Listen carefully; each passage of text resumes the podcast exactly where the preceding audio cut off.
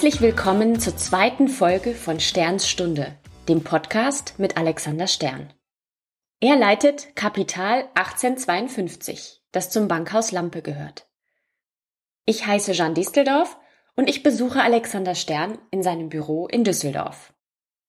Kapital 1852 versteht sich selbst als eine Plattform, die Investoren, also solche mit Geld, und Investitionsmöglichkeiten, also solche, die Geld brauchen, miteinander verbindet. Dabei liegt der Fokus der Arbeit von Kapital 1852 auf drei verschiedenen Bereichen. Erstens Private Equity, zweitens Venture Capital und drittens Private Debt.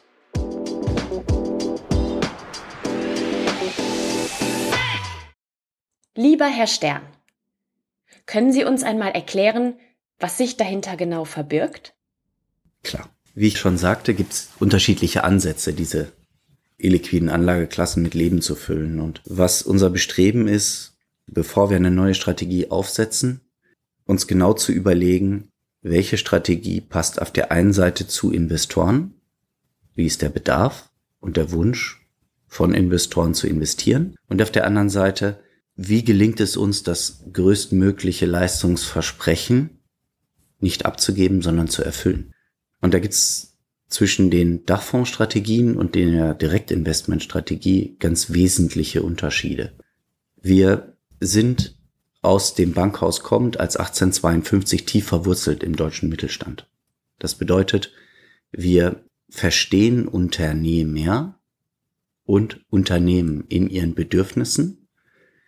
In dem Moment, wo sie Kapital benötigen, gerade jetzt unter Corona transformative Prozesse durchlaufen müssen, um ihre Geschäftsmodelle in die Zukunft zu führen. Parallel dazu schauen wir immer, haben wir die eigenen Kompetenzen innerhalb der 1852. Das bedeutet, wir haben heute ein Team von sechs Personen, die ausschließlich Private Equity Investments machen im deutschen Mittelstand.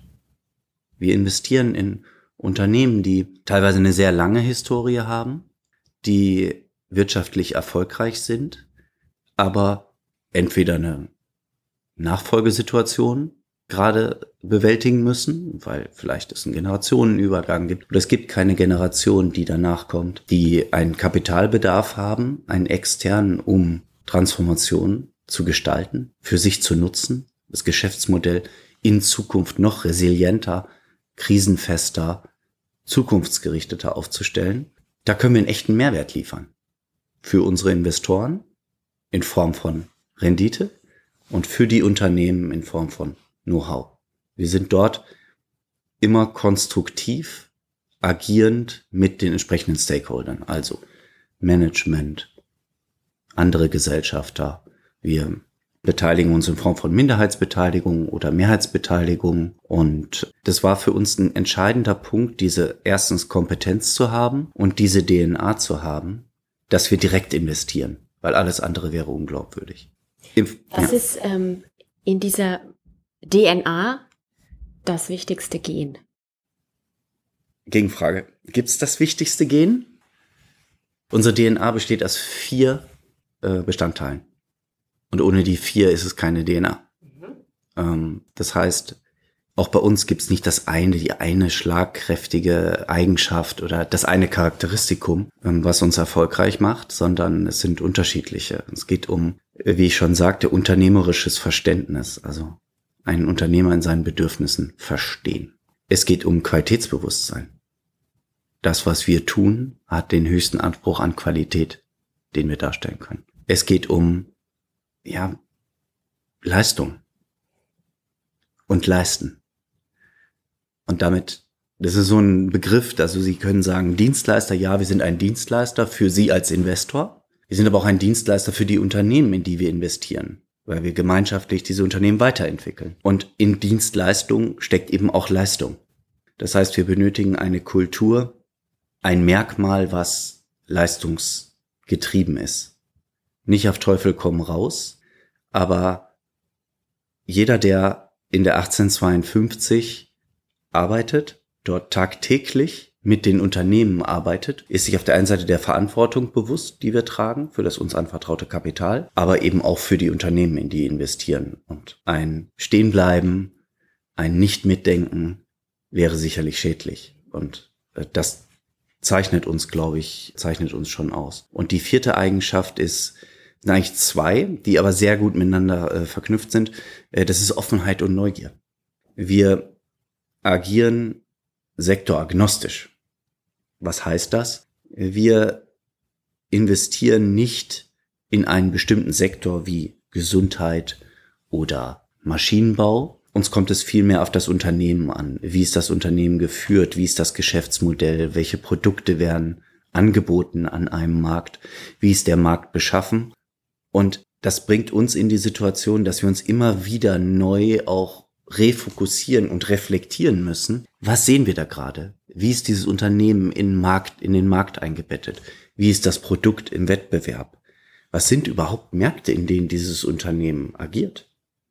Wie ist das Unternehmen aufgestellt intern? Wie sind nicht Hierarchien, sondern Strukturen? Wie funktioniert dort Kollaboration?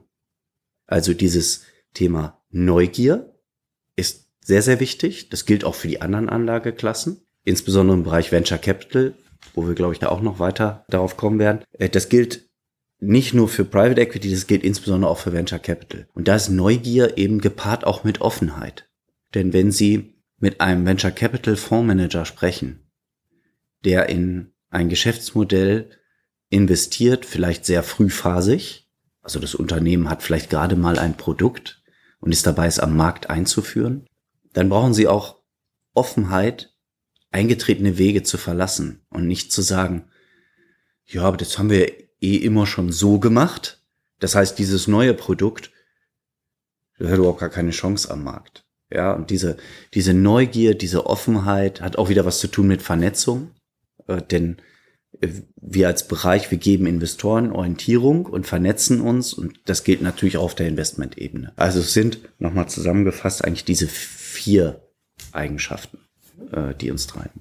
Vor ziemlich langer Zeit hat man Private Equity oft mit Heuschrecken in Verbindung gebracht. Herr Müntefering. Ja, ich sag ja. Vor lang, lang, langer ja. Zeit. Hat das heute noch irgendwas mit dem Bild zu tun? Ja und nein. Ähm, Warum nicht? ähm, ich glaube und bin zutiefst davon überzeugt, dass der Ansatz, den wir gewählt haben, um direkt in deutschen Mittelstand zu investieren, mit einer Heuschreckennähe gar nichts mehr zu tun hat. Weil wir denken im Bewusstsein und das Vertrauen der Investoren in unsere Fähigkeiten konstruktiv in eine Weiterentwicklung für diese Unternehmen. Und ein Unternehmen, was vielleicht ein Produkt produziert und am Markt anbietet, was nicht mehr in der Zeit ist, kämpft um seine Berechtigung, in einem funktionierenden Markt existieren zu können. Das heißt, wir versuchen, die Unternehmen gemeinschaftlich mit allen Stakeholdern besser zu machen. Da gibt's so diesen, diesen, diesen Begriff der Nachhaltigkeit. Und den kann jeder für sich definieren. Wir definieren ihn auch für uns jeder Investor hat da auch durchaus eine eigene Sichtachse auf diesen Begriff. Zuallererst mal ist, wenn wir über Private Equity in dem Vergleich mit Heuschrecken sprechen, ähm, wichtig, wir investieren nachhaltig, indem wir das Unternehmen, die Organisation, die damit verbundenen Mitarbeiter und daran hängenden Familien eben in eine gesunde Zukunft begleiten, die es dann eben ermöglicht, nachhaltig zu wirken nachhaltig an einem Markt zu sein, Familien zu ernähren, äh, Wachstum zu kreieren, äh, denn Wachstum dient auch immer dem Gemeinwohl über Steuern. Und insofern würde ich sagen, unser Ansatz ist definitiv nicht mit einem Heuschrecken-Ansatz äh, zu vergleichen. Gleichwohl gibt es natürlich Private Equity Fondsmanager, die anders agieren. Mhm. Und haben Sie bei, bei all dem eher den Investor im Blick oder den Unternehmer? Weil wenn ich, wenn ich Ihnen zuhöre und mir vorstelle, wie Sie tagtäglich arbeiten, was Sie tun, was im Kern Ihr Geschäftsmodell ist, dann sind da ja diese beiden Pole. Investor, Geldgeber und Unternehmer, sozusagen ihr Kunde, aber auch Geldnehmer. Und ich habe noch nicht ganz verstanden, wo Sie in der Dynamik sind. Genau in der Mitte, Vermittler, Knotenpunkt in einem Netz oder irgendwas ganz anderes. Hm. Sie haben gerade gesagt, Knotenpunkt im Netz.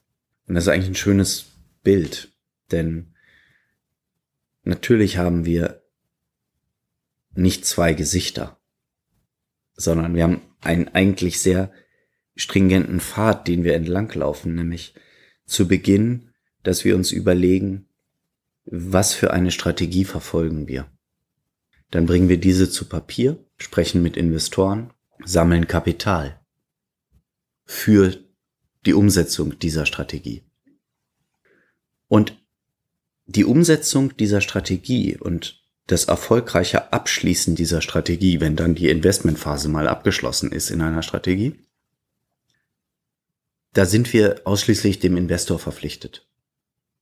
Das heißt, in einem Fall, den ich jetzt gar nicht konstruieren will, weil mir auch kein passendes Beispiel ehrlicherweise einfällt gerade, wir vertreten immer die Interessen unserer Investoren. Und da wir haben ein hohes Alignment. Denn unsere Interessen sind automatisch immer die Interessen unserer Investoren. Die vertrauen uns Kapital an und wir investieren es. Und wir arbeiten mit Unternehmern zusammen, mit Gesellschaftern, mit Erben, die vielleicht ein Unternehmen erhalten haben, Anteil an einem Unternehmen erhalten haben, aber jetzt auch auf der Suche sind nach jemandem, der etwas fortführt und fortführt im Sinne von in eine Zukunft führen. So ein bisschen, was jetzt oft im Wahlkampf auch angesprochen worden ist. Wollen wir ein Weiter so? Oder wollen wir einen Aufbruch? Und Aufbruch hat wieder was mit Veränderung zu tun. Und diese Veränderungsprozesse zu begleiten, diese Transformationsprozesse an ein Unternehmen angepasst. Und jedes Unternehmen ist anders weiterzuführen, zu reflektieren, umzusetzen, vielleicht auch manchmal in der Begleitung zu merken, ja, wir müssen dann doch die Strategie nochmal adjustieren, weil wir vom Markt, vom Wettbewerb, woher auch immer, Zeichen bekommen, dass eine andere Richtung vielleicht oder eine veränderte Richtung vielleicht noch aussichtsreicher ist äh, und besser ist, äh, dann werden wir das tun. Und in dem Weg sind wir halt sehr, sehr eng mit den Partnern, die wir dort haben. Mhm. Und wenn Sie jetzt noch mal kurz in Bezug auf Ihre Arbeit mit dem Unternehmen oder der Weg, einen Unternehmer, eine Unternehmung zu finden, die ihr spannendes Kapital braucht sehr gut gebrauchen kann. Ist das ein Angebotsmarkt oder ein Nachfragemarkt? Also suchen Sie das Unternehmen aus am Ende des Tages? Oder ist der Unternehmer gar in heutiger Zeit in der luxuriösen Position, sich den Geldgeber aussuchen zu können? Vielleicht beantworte ich die Frage lieber, indem wir noch ein Stück uns zurückbegeben. Nämlich die Frage, wie kommen wir eigentlich dahin? wie finden wir die Unternehmen eigentlich? Und es gibt einen wesentlichen Unterschied zwischen der Anlageklasse Private Equity und Venture Capital. Im Bereich Venture Capital ist es so, dass die aktuellen Trends eher dazu führen, dass junge Unternehmen, also Gründer, eigentlich sich der Herausforderung stellen müssen, mit welchem Venture Capital Fund arbeite ich jetzt zusammen? Und da gibt es unglaubliches Angebot. Also fließt gerade unglaublich viel Kapital in den USA noch deutlich mehr als in Europa in diese Anlageklasse. Im Bereich Private Equity ist es so, dass wir für uns selber auch wieder vernetzen müssen in dieser Landschaft, im deutschen Mittelstand. Denn wie kommen wir und wie finden wir die Investitionsopportunitäten? Naja, da gibt's, sagen wir mal, drei wesentliche Netzwerke die ich da anführen kann. Es gibt natürlich ganz klar die in Anführungszeichen Finanzmakler, Finanzintermediäre, Corporate Finance Boutiquen, Rechtsanwälte, Steuerberater, andere Banken und Zusammenschlüsse, Investmentclubs, die auf Unternehmen treffen, die entweder veräußert werden sollen oder äh, wo Kapital gesucht wird. Und dann wird in der Regel ein Teaser, eine kurze Präsentation erstellt und dann wird die relativ weit in den Markt herausgestreut. Das ist so der eine Part. Der zweite Part ist, wir sind mit dem Background des Bankhauses Lampe an zehn Standorten in Deutschland, tief verwurzelt im deutschen Mittelstand. Wir zählen aktuell und nach dem Zusammenschluss mit Hauk und Aufhäuser dann in Summe irgendwie 90 Mandantenbetreuer. 90 Personen, die jeden Tag mit Unternehmern sprechen. Entweder in ihrer privaten Vermögenssphäre oder in ihrem Unternehmen. Und wir erhalten regelmäßig Hinweise, Gesprächsbedarf seitens der Unternehmer, weil sie entweder Kapital benötigen oder einen anderen Unternehmer kennen, der gesagt hat, wo auch immer die aufeinandertreffen, ob die befreundet sind oder nicht. Wenn du dein Unternehmen, du willst dein Unternehmen verkaufen, ja, ich bin beim Bankhaus Lampe und ich kenne da so ein paar vor der 1852, sprich mal mit denen.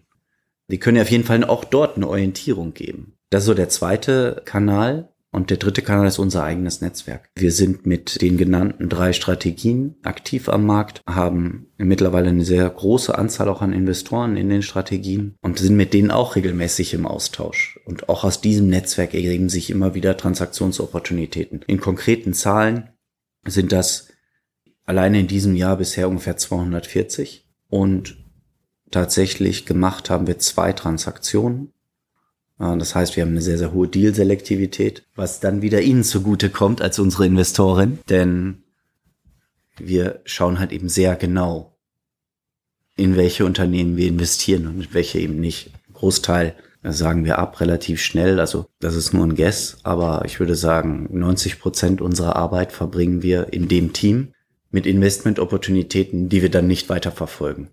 Was dann dazu führt, dass die 10 Prozent oder 5 Prozent, die wir dann investieren, auch einen möglichst hohen Qualitätsanspruch standhalten. Das war der zweite Teil von Sterns Stunde, dem Podcast mit Alexander Stern, Leiter von Kapital 1852 beim Bankhaus Lampe. Sterns Stunde hat bisher so viel positives Feedback bekommen, dass es uns von nun an alle 14 Tage gibt. Abonnieren Sie uns. Bis ganz bald zur dritten Folge eine gute Zeit.